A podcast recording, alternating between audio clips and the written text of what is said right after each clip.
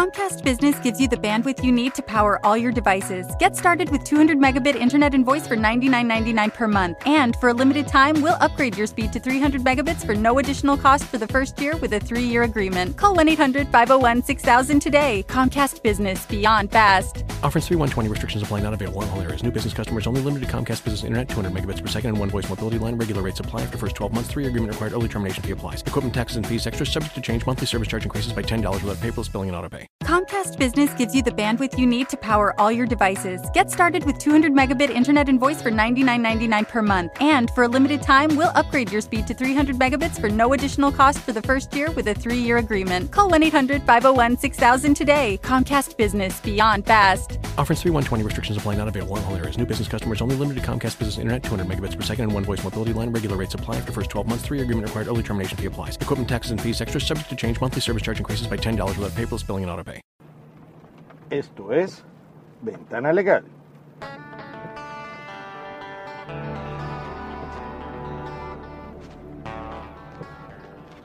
Bienvenidos a Ventana Legal, su programa sobre derecho venezolano a través de Internet. Les habla Raymond Horta, editor de tuabogado.com. Hoy vamos a tratar un tema relacionado con pruebas, con pruebas electrónicas, con pruebas informáticas, relacionadas con la, el marco jurídico de lo que es la data en Venezuela, es decir, la información en formato electrónico en Venezuela desde el punto de vista de los procesos electorales. A mí grabar este programa me da la sensación del déjà vu, porque en mi caso particular, desde el año 2004, particularmente y específicamente para lo que fue el proceso del referéndum revocatorio, presenté un recurso y una solicitud ante el Consejo Nacional Electoral, en el que para aquel entonces, si mal no recuerdo, estaba como director Jorge Rodríguez, Carrasquero, el ahora magistrado Carrasquero, Jorge Rodríguez, el que ahora es eh, jefe de campaña del PSV, y había otro rector que en este momento no recuerdo.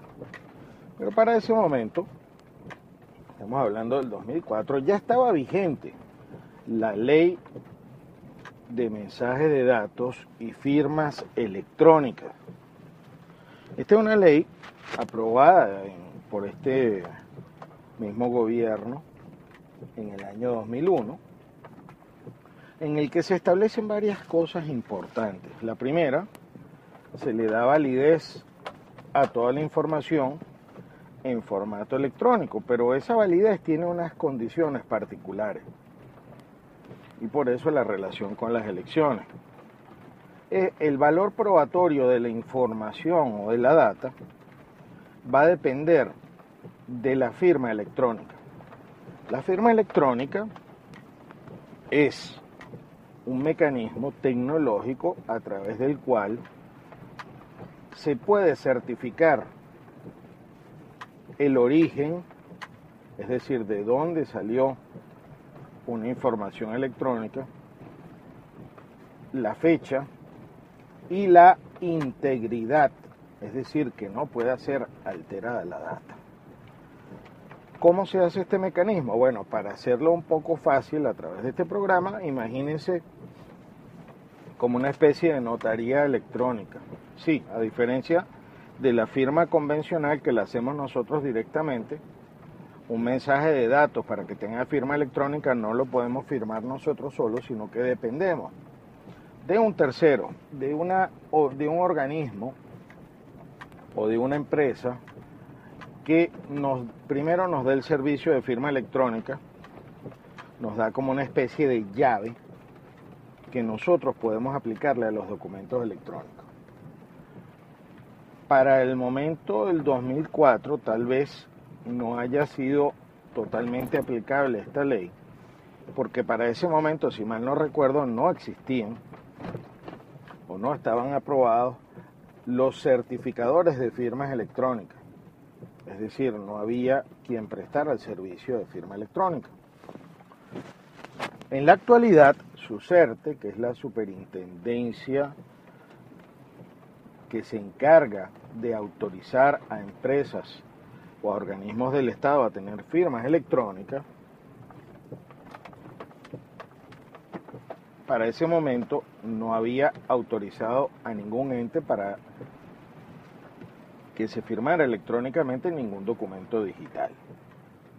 En la actualidad existen dos entes autorizados y hay un tercero que viene en camino, que, es decir, que está tramitando su, su autorización para firmas electrónicas, para dar o para otorgar firmas electrónicas Sucerte entonces si ya para este momento tiene autorizadas varias personas, o por lo menos una depende de una universidad, creo que en los Andes, y otra es un ente particular en Caracas, para esta fecha, para la celebración de las últimas elecciones, ya no existe excusa de que no es posible firmar electrónicamente tanto la información que se encuentra en las máquinas, así como la transmisión o el conteo de votos. Igualmente, la información que se encuentre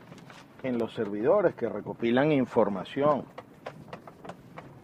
para el conteo, estamos hablando del CNE, ya no existe ninguna excusa para que no tengan un procedimiento de firma electrónica, haciendo un poco o, cerrando un poco la idea, ninguno de los procesos electorales ha gozado de la validez electrónica de la ley, específicamente la ley de mensajes de datos y firmas electrónicas. Fíjense que esto es tan importante que la ley dice que si un documento electrónico no tiene firma digital, este documento no tiene valor pleno, no tiene ni siquiera en un juicio, tendría el valor de plena prueba. Si respondiera a este programa algún funcionario del CNE, tal vez diría, no, si eso tienen unas firmas digitales y unos códigos. Sí, pero esos son unos códigos y unas firmas digitales que hubiera emitido particularmente el mismo CNE, que ahora está en duda la certeza de su, de su plataforma. Porque también debemos aclarar que una cosa es, o debemos delimitar que lo que se han hecho no son verdaderas auditorías informáticas, sino lo que se han hecho es pruebas del sistema. Una auditoría informática involucra una cantidad de procesos tan complicados que van desde el análisis del código fuente hasta el análisis de los programas y de la transmisión y la recepción de datos a posteriori. Es decir, requeriría experticias informáticas.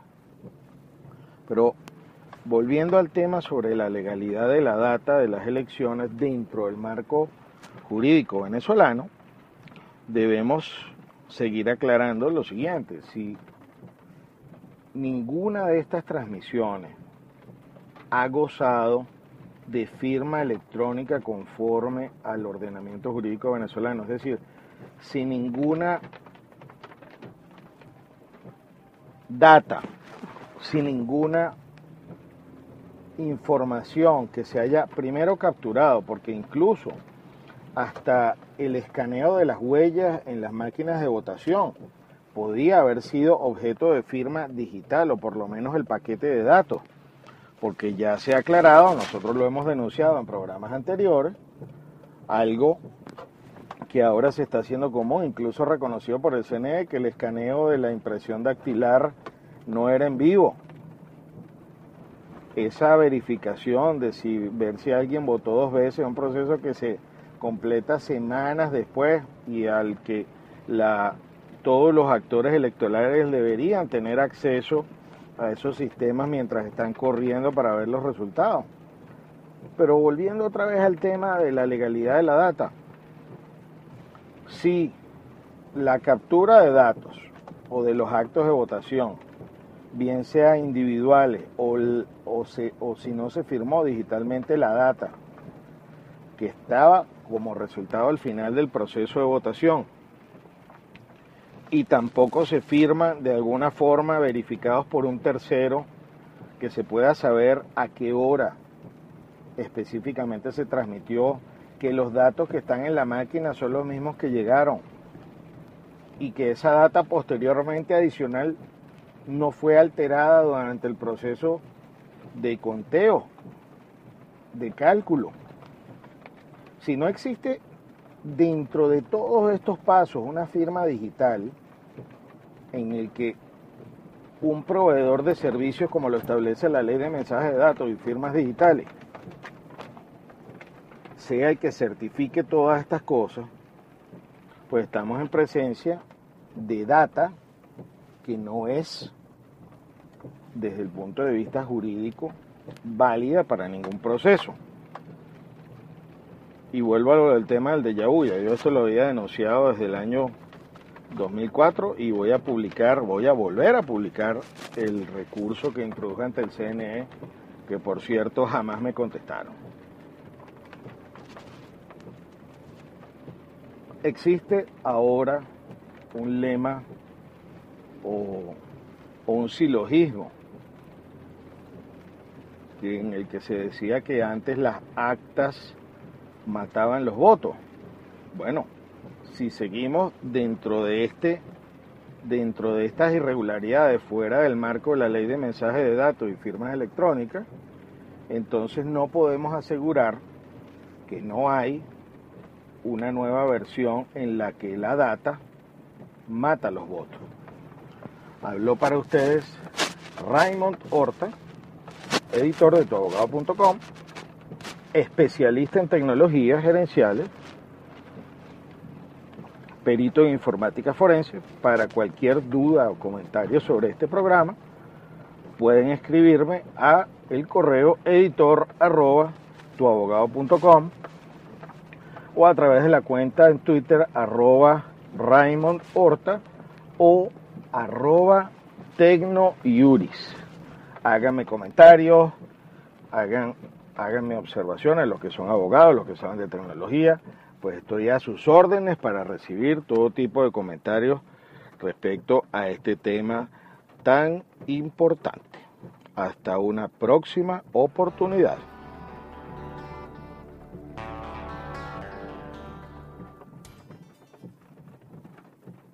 It's a rainy night in Taipei, and a young couple is watching as money gushes out of an ATM while two Russian men frantically stuff it into duffel bags.